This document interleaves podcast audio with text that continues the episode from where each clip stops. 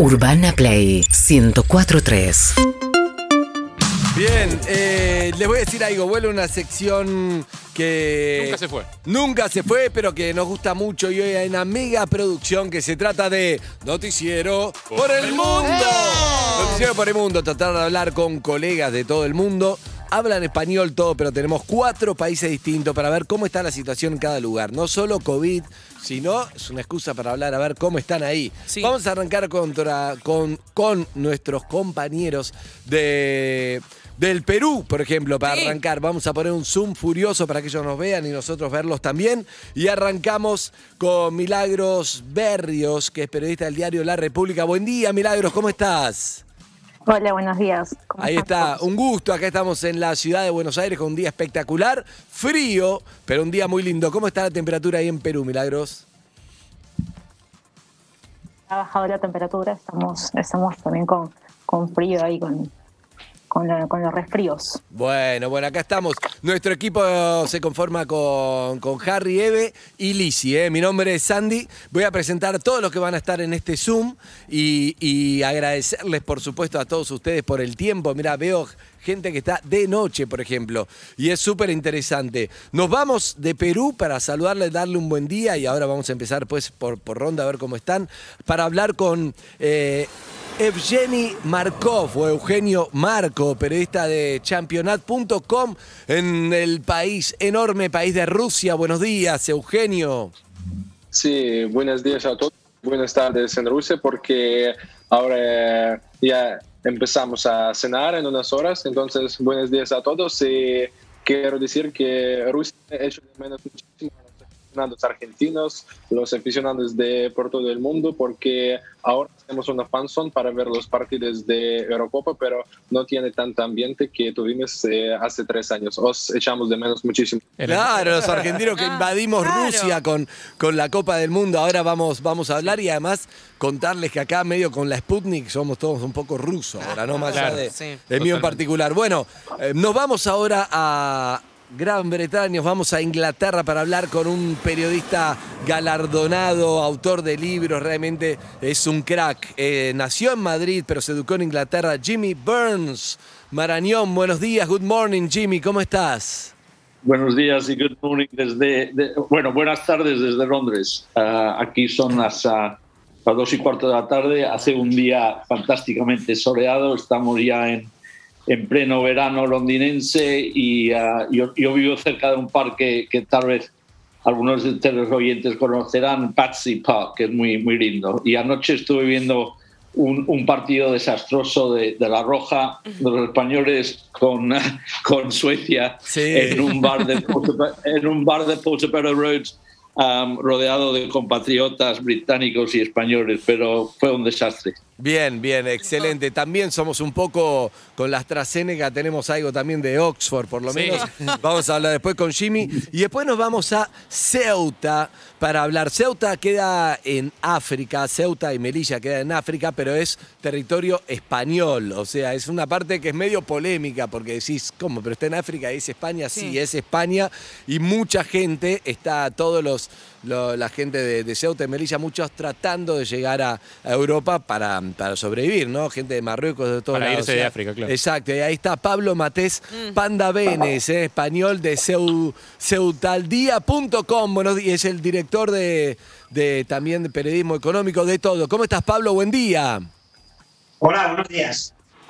Estamos aquí en Ceuta y solamente puntualizarte una cosita, que eh, no hay polémica alguna. Eh, es una cosa que la gente desconoce. Es verdad que se generan polémicas en el ámbito internacional por las reivindicaciones de, Marruecos, pero en realidad si se mira la historia, eh, ni Ceuta ni Melilla nunca han sido marroquíes porque su historia y su pertenencia a España e incluso anteriormente a Portugal es mucho más antigua que la existencia del propio país de Marruecos.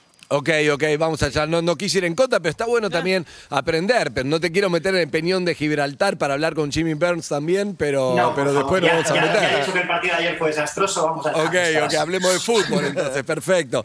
Bueno, Agradecerle a las colegas, la verdad que la tecnología nos permite verlos y que ustedes nos vean también un Zoom, imagínate desde Perú, Rusia, Inglaterra, sea esto es increíble, antes varios años atrás para hacer esto hay que hacer vía satélite, salía y cientos de personas tenían que participar y la cosa técnica y ahora muchos en su casa, en su lugar del trabajo, un lujo, así que gracias por su tiempo y arrancamos entonces con Milagros Berrios. Milagros está en Perú. Eh, después, de la- después de una semana, Justicia Electoral no confirmó quién va a ser el próximo presidente. Está entre Keiko Fujimori, que además denuncia fraude, y, este, Pedro. y el izquierdista, obviamente, Pedro Oh, Castillo, por muy pocos votos. La verdad, ¿cómo está la situación ahí, mm, Milagros? Bueno, nosotros vivimos en constante tensión, ¿no? Este, el tema político acá es bastante inestable. Hemos tenido cuatro presidentes en, en- en los últimos cinco años. Eh, y, y bueno, sí, ustedes un poco lo han adelantado, ¿no? Eh, ahorita el margen de, de votos es, es muy cortito, pero en el conteo, que ya está un más del 99%, pero Castillo está, está ganando y está superando a Keiko. Sin embargo, aún no se puede proclamar a un ganador porque eh, Keiko Fujimori hace unos días, Keiko Fujimori creo que todos le- eh, la Sí, conocen, o la, la mayoría. hija de Fujimori, Sí, además. a su padre más Así que es, así es. Ella incluso ha, ha planteado indultar a su padre en un eventual eh, gobierno. Bueno, ella ah, busca anular miles de votos. eh, aduciendo un presunto fraude, ¿no? Entonces, mientras no se solucione ese tema de los votos, aún no se pro- puede proclamar a un, a un ganador. Hay marchas, hay vigilias eh, frente a los organismos eh, electorales y hay bastante polarización en el Bien. país. Eh, ¿No tiene algunos problemas con la justicia, Keiko, también, Milagros, por, por corrupción? Sí, ella ahorita está afrontando una acusación fiscal. La fiscalía está pidiendo 30 años de prisión por eh, lavado de activos. Y no solo eh, para ella, sino para más de 30 personas que, que la rodean y están vinculadas a su partido.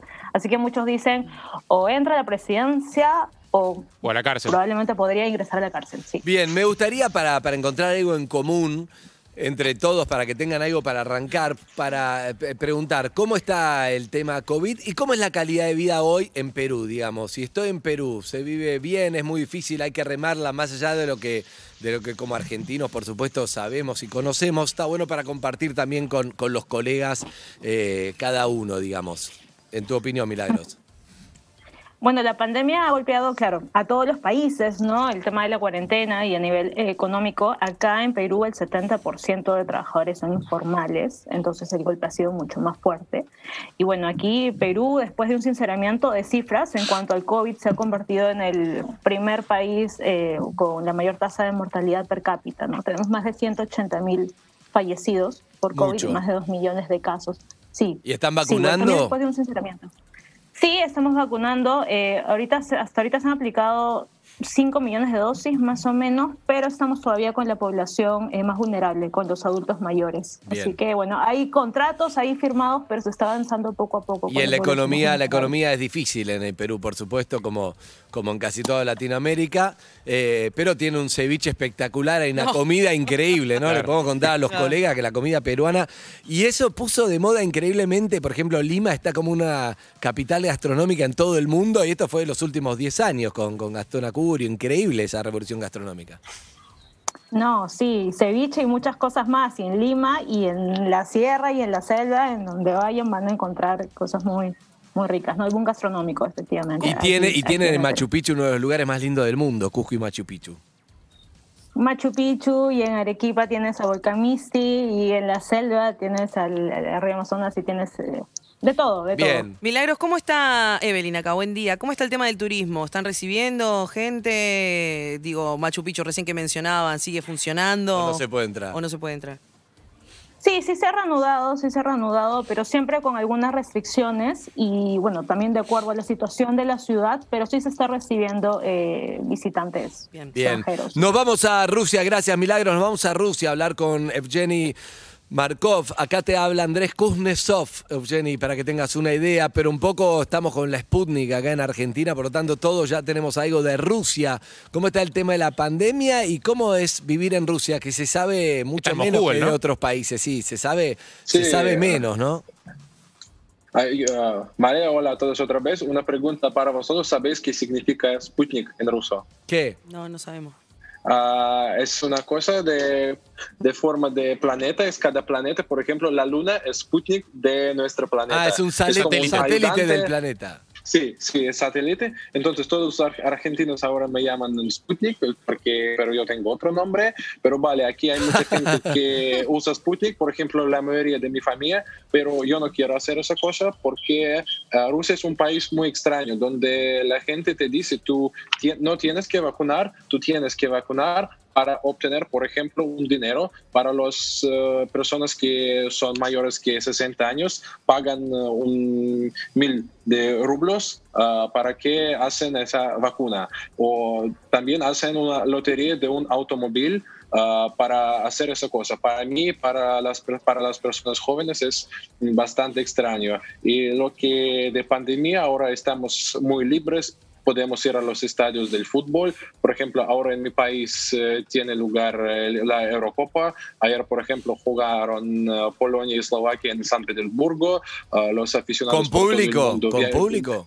Sí, con, tub- con público Wow. el 50% del estadio pueden entrar. Los aficionados de Polonia, de Eslovaquia viajan, de Bien. Bélgica, por ejemplo, toda Europa va a Rusia, pero para mí es como, para mí es un teatro porque tenemos que abrir, ab- abrir las fronteras para mostrar, oh, todo, el bien, todo es muy bien, pero la verdad es que no es todo muy bien. Nadie en Rusia sabe las cifras actuales. Claro. Ah, tenemos muchas eh, cosas extrañas. Por ejemplo, hace dos años que tenemos en Moscú, eh, en la capital de Rusia, donde vivo yo, tenemos una ley muy extraño. Las po- plazas deportivas están cerradas, no puedes ir eh, a practicar deporte, ah, no puedes sentarse, sentarte en en banco, pero puedes sentarte en, en la césped. Y la policía dice, no puedes sentarte aquí, y la gente dice, ¿puedo sentarme en la césped? Sí, tú puedes. Entonces tenemos muchas cosas Claro. locas. Es raro, pero me, me que- quedo, Evgeny, me quedo con, con algo importante que dijiste. Eh, lo que entendí es que le dan incentivos a la gente mayor de 60 para que se vacune, que le dan incentivo para que se pongan Sí. el Sputnik. A ustedes les parece raro, pero vos no te querés vacunar, ¿por qué? Ah, porque en todos los países cuando invirtieron, como se dice, se dice invirtieron ah, una vacuna, los presidentes hicieron esa vacuna primer día. En Rusia no tuvimos eso. Nuestro líder, Vladimir Putin, no hizo eso y nadie vio un video cómo hace esa vacuna. En mi país ah, la gente cree en algo cuando presidente o las eh, personas famosas Muestran. ah, ah, hacen algo. No vimos eso, nos, solo, solamente nos dicen por la tele, ah, tenéis que hacer esa vacuna y es que vivimos eh, en un país donde hay mucha, ah, mucha propaganda históricamente. Y la cosa, como, ellos hacen reclama o proclamación de vacuna, eh, usan los mismos instrumentos que usan durante las elecciones. Y la gente aquí no cree a, su, ah, a ese tipo de proclamación. Por eso mm, la gente de, por ejemplo, de mi edad, la gente de que trabajan en mm, que tienen bastante salario quieren por ejemplo ir a Israel a Europa para hacer uh, vacunas de otros países por ejemplo Israel de, Europa pero en, Ru- en Rusia no puedes eh, encontrar esos porque las fronteras en general están cerradas. Tú puedes salir si por ejemplo si eres periodista si por ejemplo yo quiero ir a los partidos de Eurocopa a Holanda yo puedo pu- puedo salir pero a la mayoría es difícil salir del país y vacunamos con la vacuna que tenemos. Qué raro igual eh, nosotros que estamos esperando que nos den la Sputnik y el, el periodista desde Rusia está diciendo que él no se da la Sputnik porque no vieron cómo el presidente pone el ejemplo. Acá sí lo vimos, pero bueno, es loco. Pero igual lo que, lo que no entiendo para, para cerrar este tema, eh, Evgeny, es por ejemplo, la Sputnik fue publicada por The Lancet, que no es una revista rusa, sino una revista más bien, no sé si inglesa o americana, que tiene todo el respeto de la Comunidad. de la comunidad científica internacional. ¿Eso no alcanza para ahí? Sí, aquí la gente respeta esos artículos, claro que leemos, pero la cosa es que no, no nos gusta la campaña Ok. de proclamación, pero con Sputnik hablo con muchos médicos y dicen que es cosa buena, pero también la gente aquí espera a una otra vacuna porque esa vacuna que haces ahora, haces una una vacuna, eh, estás esperando tres semanas y después segunda. Y ahora esperamos una vacuna para vacunar solo una vez y los médicos dicen que están esperando por primero los médicos y creo si los médicos quieren hacer esa vacuna, yo como una- un habitante, yo quiero Bien. hacer De todas, Bien. de todas formas, Eugenio, dijiste que mm, no saben los números eh, reales de, de contagiados eh, y me imagino que tampoco deben saber los porcentajes de vacunados. No, no sabemos porque en nuestro país nu- nunca sabemos, porque por ejemplo, si hay una, como cua- cuando la gente sale a, sale a la calle para protestar, por ejemplo, la policía nos da unas cifras y los... eh, políticos eh, de, de izquierda, por ejemplo, danos otras cifras y no tenemos cultura de dar las cifras eh, claras y actuales. Por Bien. eso no, no sabemos nada y es extraño porque, por ejemplo, porque los restaurantes están abiertos, pero las, las plazas de partidos están cerradas. Porque ah, los aficionados pueden ir a los partidos de Eurocopa, donde hay, por ejemplo, 20 mil personas, pero la gente no, no, No no puede plaza. ir al bar de- de- Claro. después, eh, después de las 11 por la noche. Es raro, extraño. es Por raro, ejemplo, es raro. hoy Ahora estoy en un bar donde hacemos un juego intelectual, porque yo soy organizador de, de ese juego. No tenemos ninguna, fron- como, ninguna restricción, solo tenemos que, ah, que- Bien. finalizar a las 11 y tenemos unas bromas que coronavirus en Rusia ah, vive solo desde 6 hasta 11 y después eh, no tenemos Este, coronavirus. este, ya, sí, sí, sí, sí, Claro, después sí. de las 11 hay COVID. Evgeny, Evgeny Markov, desde Moscú, eh, el mejor plato de comida de Rusia, ¿cuál es? Ah, para mí, para mí es caviar porque Ah, el es caviar una ruso. comida más, más rica sí, y Caviar. más, Caviar con vodka. eh, y Sí, más sí. cara. Y más Es cara, caviar con sí, vodka. Es más cara. Como de 5 mil. Caviar con vodka, por ejemplo. Claro, pero a mí caviar. me, me encanta una sopa de remolacha. La borsch, el borsch. La borsch, Espectacular. sí, de remolacha. Y por ejemplo, hoy, hoy no comí, pero ahora durante el verano tenemos borsch eh, de verano que, que no es caliente, es frío. Ah, y Eh, por ejemplo, po- ponemos, ponemos aquí. Mi abuela hacía no, no sé, se, se llama kefir, ¿sabes qué es kefir, Sí. no? Sí, el kefir. eh. La bebida fermentada. co- Sí. Sí, co- comemos con ke- kefir, kefir con remolacha. Bien. Para, rico. creo que para vosotros es una mezcla, es Es raro, mezcla raro, de diablo, sí, sí. pero para nosotros es un Sí. ¿Qué temperatura en invierno hace Moscú? En Moscú en invierno puede ser 20 grados bajo cero. Liliana, no por- Ah, apagá. puede ser 30, pu- puede ser tre- 30 bajo cero, pero en general son y 10, pocas horas de o día. 11, 12, 15 bajo cero. No saben bien los números. No, No sabe bien los saben números nada. números, De es nada. todo confuso en Rusia. Pasamos, sí, le- Ah, hola Eugenio, soy Lisi. Ah, que tenga que le conozca. ¿Cómo va? Mira, soy un- una de acá de Argentina, una chica trans que trabaja en los medios de la República Argentina. Y quería saber, yo estuve un mes y medio viviendo en Rusia con lo que fue mundial y quedé enamorada, me encantó el lugar, me han tratado fantástico, todo. Pero me parece que no es la realidad que viven el día a día un montón de, de minorías ahí en Rusia. ¿Cómo está? ¿Ha avanzado Sí, después del mundial eh, esto un es. poco? Eso es, pero la gente, el, gobierno, el gobierno puede ah, hacer todo de muy alta calidad, pero la gente siempre está abierta, Sí. siempre está sincera, siempre hacen chistes, etcétera. La gente es la misma y siempre estamos Bien. esperando a, a todo el mundo, tenemos una naturaleza perfectamente, pero en Rusia se dice una broma, pero no es una broma. eh, eh, hay- nuestro país tiene dos eh, problemas. Ah, las carreteras, que son... Y el pro- problema con la gente tonta. Bien. Problema con la gente tonta, es un problema. Sí. Bueno, nosotros también. pandemia Sí, también. eh, en general, Eh, en, en general es, es solo que porque la gente tonta tenemos corrupción, tenemos todos esos problemas como en todo el mundo. Pero Eh, en Perú dijo lo mismo, nos nosotros gusta estamos en Argentina, Sí. conocemos todo lo que Todo, es la todo. corrupción, la política y todo. Es Y la una, gente es tonta, una todo plaga, y la gente tonta. Pero nos vamos a Inglaterra. Jimmy Burns, por ejemplo, entre sus obras más celebradas, traducidas, figura La mano de Dios, la vida de Diego Maradona. Escribió libros Cristiano y Leo, sabe de fútbol, sabe de Argentina. Nació en, en España, pero se crió ahí en Inglaterra. ¿Cómo está en Inglaterra? Porque ahora vamos con la variante Delta que nos complicó la vida, ¿no, Jimmy? Bueno, sí, la, verdad, bueno, escuchando a, mi colega ruso, realmente creo que estamos un poco ah, más felices aquí que en, Moscú, pero eso yo, eh, los ingleses siempre lo decimos.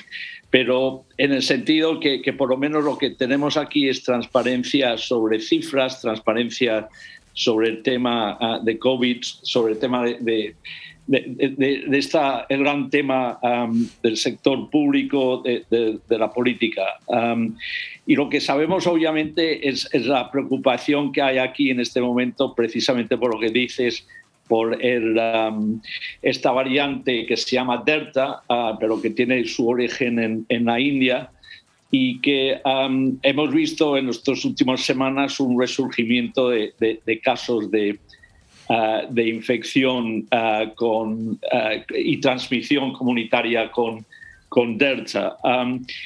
Eso del lado más bien para, para recordar el, el duro camino que aún hay que recor- ah, recorrer en todo esto. Claro, porque estaba por abrir, ¿no? El, eh, eh, Boris Johnson estaba por abrir a Las fronteras. las fronteras y un poco para retomar la vida normal y ahora se postergó por esta variante de Delta, no, no se terminó del confinamiento del todo, ¿verdad? Bueno, y, y- y- y precisamente por eso mucha- muchos países están mirando lo que está pasando en Inglaterra, porque eh, somos de los países, sobre todo europeos, no estoy diciendo dentro de la Unión Europea, porque ya no estamos en la Sí. Unión Europea, pero dentro de Europa, el país que más vacunado, a- a- a- más gente vacunada tiene. Ah, las cifras son, son increíbles, más del 60% de la nación ha sido vacunada. Yo, yo ya llevo tres meses ya vacunado dos veces con toda la gente de mi, de mi edad y, y gente más joven. Ah, así que, de cierto modo, hay estas las dos caras de, de la situación. Por un lado, ah, un gran avance en el tema científico de vacunación y, por otro lado, ah, esta, eh, estas cifras bastante preocupantes de, de la variante. Bien, Lo, bien. lo único, hasta ahora, lo que están diciendo los expertos es que esta variante, por lo que vemos en las cifras, no están causando el nivel Como que la AstraZeneca, la vacuna de Oxford protege contra Delta. También la Pfizer, pero acá no está la Pfizer, pero la AstraZeneca protege. No sé, las o- creo que no. No quiere decir que la Sputnik no, ni la Sinopharm, le cuento a los oyentes, sino que no hay estudios, solamente Claro. se hizo un estudio con, con AstraZeneca y con la Pfizer, ¿verdad, Jimmy? Sí, y, y menos gente, eh, por ahora gente- menos hay el ritmo de gente muriéndose, por ejemplo, las últimas semanas es mucho, mucho menor a, a la crisis que teníamos aquí en, Claro. en, en el resto de Europa a- a- hace meses. Así que por, por lo menos hay transmisión, están entrando gente en los hospitales, pero no hay esa presión descontrolada que veíamos hace meses. Jimmy, ¿viste el homenaje a Maradona ayer de la, de la Copa América? Que fue emocionante, fue hermoso ese que lo vimos desde acá. No, no, no lo vi porque estaba, estaba como bastante metido en la Eurocopa, pero cuéntame. No, no, muy lindo. Hubo mucho, mucho mapping, un homenaje a Maradona de la, de la Copa América, ya que es la primera Copa América que, que no está Diego y fue muy emocionante, muy lindo. Ponelo en YouTube, míralo después. Te quería preguntar dos cosas. Una, la comida fish and chip es lo mejor que tienen los ingleses para, para dar. Es como decir a un argentino, eh, la carne es lo mejor que se puede comer. en Bueno, pero Argentina. tenemos, tenemos asado, pero tenemos el asado, pero depende- fish and Sí, chip pero el- depende si eres vegetariano o no, ¿sabes? Ok. Eh, Yo, yo que soy medio vegetariano, yo, yo ya la carne la he dejado Solo para chip, atrás. claro, Solo chip. Solo chip. eh. Solo No, chip. pero por no, el fish and chips, ah, ¿sabes? lo que es bueno aquí es el buen pescado. El fish and chips normalmente está sangriento con, con aceite, demasiado aceite, pero un buen pescado. Buen pescado hay en Inglaterra, perfecto. Te quería preguntar acá la relación, le cuento a los otros colegas también, la relación de los argentinos con los ingleses. Data de mucho tiempo, mucha, muchas cosas. Venimos un poco también de, de- de tener mucha, lo- los ferrocarriles, históricamente mucha relación con Mucha Inglaterra. influencia cultural, hasta, claro. hasta 1982 por la guerra de Malvinas. Ahora, cada vez que voy a Inglaterra, con todos los que hablo de, de mi edad o gente más joven, eh, a nadie le importa realmente las Malvinas o la Falkland, como le dicen ustedes. Eh, pe- o sea, pero a nadie, a, ni- a ningún inglés, digo, a nadie le interesa, a nadie nada. Obviamente, políticamente tampoco van a pagar el costo de entregarlas, por lo menos eso parece, pero es así como te digo. Bueno, mira, yo, yo como bien sabes, yo viví la- esa guerra en, en- en tu país, porque yo estaba de corresponsal durante toda esa guerra, así que la, la tengo bastante cercana a, a, pesar de los años. Pero sí, es, es verdad, la, la, historia sigue, hemos tenido otras guerras uh, con más muertes, uh, como la de Irak y Afganistán, hemos tenido terrorismo y, y, y, y la historia sigue. Y, entre los dos países, entre los dos pueblos, uh, no hay ninguna hostilidad. ¿sabes? Tengo muchísimos amigos argentinos viviendo aquí en, en Londres Uh, les veo bastante y, y lo pasan muy bien en, en, Londres, así que no, no hay ningún problema. Si hay temas uh, argentinos que se habla bastante, yo diría que, que, Diego Maradona es uno de los principales, uh, que, que, sigue siendo si eres futbolero, y por otro lado el Papa Francisco, que como bien sabes claro. también escribió una biografía sobre sí, él. Sí, sí, sí. Sí, perfecto, bien, bien. Eh, gracias, Jimmy. Nos vamos ahora a Ceuta, eh, territorio de España. Eh. Quizás fue mala mía, no fue con intención, no tuve una intención eh, oculta, le cuento a Pablo, sino que, que la verdad que era, viste, uno lo ve de afuera, pero es como también me pasa con Malvinas que decís, esto no puede ser Inglaterra si queda acá en la Argentina y, Inglaterra queda en Europa, supongo que ese es el sentimiento, pero la verdad que, perdón por mi desconocimiento de la historia, ¿no? Igual bueno, no, no, sé bien cómo es. Lo que sí sé es que los marroquíes tratan de llegar a España. Hay que preguntar a los marroquíes su versión también. Igual es un resto de territorio colonial, o sea, claramente. O sí. sea. Pero bueno, él vive ahí. Realidad, ¿Naciste ahí vos? ¿Naciste ahí en Ceuta? No, yo soy Asturias, del norte de España. Ah. Eh, llevo, llevo, aquí eh, 18 años ya, eh, trabajando de periodista desde, desde ya que... Y en realidad, eh, bueno, eh, es, es, difícil de explicar eh, eh, qué es esto y cuál es la historia y, tal. La, la reivindicación de, que ejerce Marruecos sobre Ceuta y Melilla, que, que en realidad, eh, de cara a la crisis que vivimos aquí, migratoria, el 17 de mayo, con una maniobra que parece que, que Marruecos alentó o cuanto menos permitió, está mucho más relacionada con el Sáhara Occidental, en donde sí hay eh, el poderoso dinero que, que, lo mueve todo y sí hay recursos naturales que hacen que el territorio que también está en disputa eh, sea mucho más interesante que no Ceuta y Melilla, que son dos ciudades que son prácticamente islas y 20 kilómetros cuadrados. ¿Qué le pasa a los... Cómo, ¿Cómo se vivió la situación, la crisis migratoria? Le cuento la... Eh, a la cual se refiere Pablo fue que, claro, mucha gente al mismo tiempo tratando de, de avanzar claro. sobre, sobre el territorio, más que nada para tra tra tratar de llegar a Europa. Hay que entender también ¿no? la, la crisis y lo difícil. Es. Después, políticamente, si se alienta o no, el ah. tema de fondo que está muy mal y tratan de, de tener una vida mejor, pero habrá sido difícil estar ahí también. Sí, lo que sucedió fue que eh, Marruecos, eh, aquí tenemos una frontera que es una frontera terrestre de, de, la Unión Europea con un tercer país que no forma parte de, de la Unión, que es Marruecos. Y entonces, en, eh, como en toda frontera, hay dos partes. Está la parte española y la parte marroquí. Entonces, Marruecos ese día lo que decidió es que no vigilaba su frontera. Entonces, eh, no solamente decidió no vigilar su frontera, sino que eh, generó una especie de, de bulo o de, o, de, o de, ola para que la gente supiera que la frontera iba a estar sin vigilar. Entonces, de, de, buenas a primeras, a partir de la mañana del lunes 17 de mayo, se juntaron en esa frontera, que es, que es pequeña, miles y miles de, de personas que, que, querían acceder a Europa, evidentemente, y que aprovechaban que no había vigilancia del lado marroquí pues, para llegar hasta, hasta el lado español. Y claro, eh, pues una avalancha de, de 20.000 personas es eh, difícil de controlar por las fuerzas y cuerpos de seguridad, sobre todo si pretendemos, que es, que es lo que se hizo ese día, que no haya, que no haya, que no haya una tragedia humana en vidas. Claro, porque claro. evidentemente para el ejército, para la Guardia Civil o para la Policía Nacional, eh, es relativamente fácil impedir que esa gente pase porque vienen a través del agua, saltando un espigón, saltando una valla, etcétera, etcétera. Claro. Pero eh, eh, primó lo humanitario, entre otras razones, porque Marruecos eh, permitió o alentó, sobre todo, que, sí, sí. que, muchos menores, que muchos niños, que muchas familias con, con bebés incluso, se echaran a ese trocito de, de agua que, que, separa África de, de Europa, aún sin salir del propio continente africano. Y claro, eso suponía un riesgo en vidas que afortunadamente España valoró y no quiso, no quiso que se convirtiera en una tragedia eh, que los titulares hubieran sido otros muy distintos porque hablaríamos de, de muchos muertos. ¿no? Entonces se, se, optó por más o menos por decir, mira, vamos a contener lo que podamos, el que pase, que pase, y ahí iremos viendo después cómo gestionamos este flujo. ¿no? Se vive, La se vive, Se vive bien en, en Ceuta y Melilla. Lo único que conocemos desde acá, por lo menos yo, es el tiempo entre costuras, que me acuerdo que era ahí. Pero eh, en general no conocemos mucho. Se vive bien, pero es como estar en. Es, como España el territorio, pero, pero aislado de Marruecos, o tiene mucha influencia marroquí, las calles, los, la comida y todo.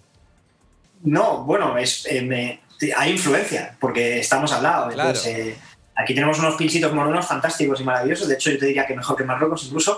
Y, y- y hay un porcentaje de población que es musulmana, pero como, como un porcentaje importante de, de la población. Andará en el 40-45% ahora mismo. Bueno, como en el sur de España en general, una- ¿no, Pablo? Claro. ¿Perdona? En todo el sur de España en general también, ¿no? En Andalucía, digo, hay, hay No, no, eh, no o sea, en ese porcentaje no, pero es, es lo que te quiero decir, que al final eh, hay otras grandes ciudades repartidas por todo el mundo que también tienen mucho porcentaje de, de- de- de población eh, de creencias diferentes eh, y hay una multiculturalidad extendida. Y bueno, aquí tenemos la particularidad de que convivimos y, y yo diría que, que muy bien. eh, una parte muy importante de la ciudad que es musulmana, otra parte que es eh, cristiana o de herencia cristiana, y hay también una comunidad hebrea muy importante y una comunidad hindú Claro. que, que esto seguramente la gente lo desconoce. Sucede tanto aquí como en Melilla. eh, por eso se dice que es una ciudad de cuatro culturas, pues porque en el centro de la ciudad, a escasos metros, ¿Hay COVID? una- ¿Hay COVID o ya resolvieron el tema al ser un, un lugar hay con COVID, menos claro que gente? hay COVID, todavía hay COVID. Estamos en una situación bastante, bastante positiva ahora. Eh, tenemos una incidencia acumulada en España, en menor, por ejemplo, la del Reino Unido de media, y aquí estamos eh, pues por la mitad más o menos de, de la media que tenemos en, en el país eh, y andaremos eso, pues estamos en una situación de alerta 1, que es la alerta más baja que se puede tener. La vacunación avanza a buen ritmo, aquí con Pfizer y sobre todo con, con Pfizer y con AstraZeneca. Eh, y Bien. no tenemos esos problemas que, que relataban desde Moscú Claro, con, claro, con claro. la desconfianza de la gente. Excelente. Mejor jugador de fútbol del mundo que viste en tu vida. ¿Quién fue? ¿O quién es? Eh, a Messi. A Messi. Messi, es otra generación. Sí, Jimmy Birds, mira, mira, tiene el libro de Messi, Maradona, tiene todo. Pero sí, nosotros tenemos los mejores jugadores y después tenemos los quilombos que tenemos, pero también tenemos, Sí. o sea, tenemos Papa Francisco y jugadores. Pero bueno, bueno, por lo que por lo que vemos, no sé si están de acuerdo todos acá en la mesa y ahí. Ningún país recuperó la normalidad completamente, ¿no? La verdad que están todos como en esta transición mucho mejor que el 2020. Algunos más lejos que otros. Algunos más lejos que otros, con problemas tenemos todos, evidentemente, pero eh, bueno, quizá Inglaterra eh, y España están más, más cerca de una normalidad que todavía eh, no ha llegado. Perú está como nosotros y, y Ceuta es, es España. Y Moscú con los problemas que hay que no se sabe mucho. Viste que el tema de Sí. Moscú, como decía bien este, Evgeny, era que no... Tampoco dan datos, cosas, entonces es más difícil entenderlo. Pero bueno, ojalá que, que pronto superemos esto. Agradecerle muchísimo, está buenísimo tener un panorama mundial, abre la cabeza, está bárbaro. Y los esperamos en Argentina cuando puedan, cuando se pueda, cuando abran las fronteras y que nosotros y todos los oyentes puedan visitar cada uno de esos países hermosos cuando, cuando se pueda también. Así que voy saludando uno por uno para saludar. Eh, gracias, Milagros. Muchas gracias a ustedes. Cuídense mucho. Beso grande, hasta Igualmente. luego. Gracias, gracias. Gracias, Evgeny. Hasta luego. ¿Cómo se dice gracias y hasta luego en, en, Ah, en ruso? Спасибо, пока, pero yo quiero decir, vamos Argentina, sabes que yo te quiero, o hay que ganar y ser primero. Bien. Felicidades. Me gusta, bien, Evgeny, sí. Muy bien. Me gusta, me gusta, perfecto. Eh, Jimmy, thank you very much for this interview, this conversation. Thank you very much, dear Argentine friends. Y obviamente ah, Inglaterra va a ganar la Eurocopa. Es que lo que pasa es que nosotros estamos fuera de la Eurocopa porque no, no, no nos toca No, no, la Eurocopa. no, no, no nos la importa, Copa Jimmy. América, no nos que importa, no, nos no nos importa que no se agarre COVID en la mitad del plantel argentino en este momento, la verdad. Lo único. Gracias, Jimmy. Un abrazo. Otro día charlamos más. Y también saludamos a Pablo Matés Panda Benes. Gracias, Pablo. A vosotros. Es la silla más cómoda, eh, quiero decir. Sí. Todos los corresponsales, que más cómodo está es Pablo. por Hace streamer. en el Zoom. Es, parece ¿A streamer. sí. nivel? Pablo te, Pablo, te espero en Gibraltar. Cuando Ahí va, quieras. claro, quedó ese Gibraltar. tema, quedó ese ¿Sabes? tema Y- para y sabes que ¿eh? los británicos están utilizando Gibraltar para poder venir a España. Claro. Ya, ya, ya. ya sé. Jimmy, devuelvan las Malvinas, ¿eh? Un abrazo grande, hasta luego. Adiós, adiós. Chao, chao, hasta luego. Es Bien. español, Jimmy.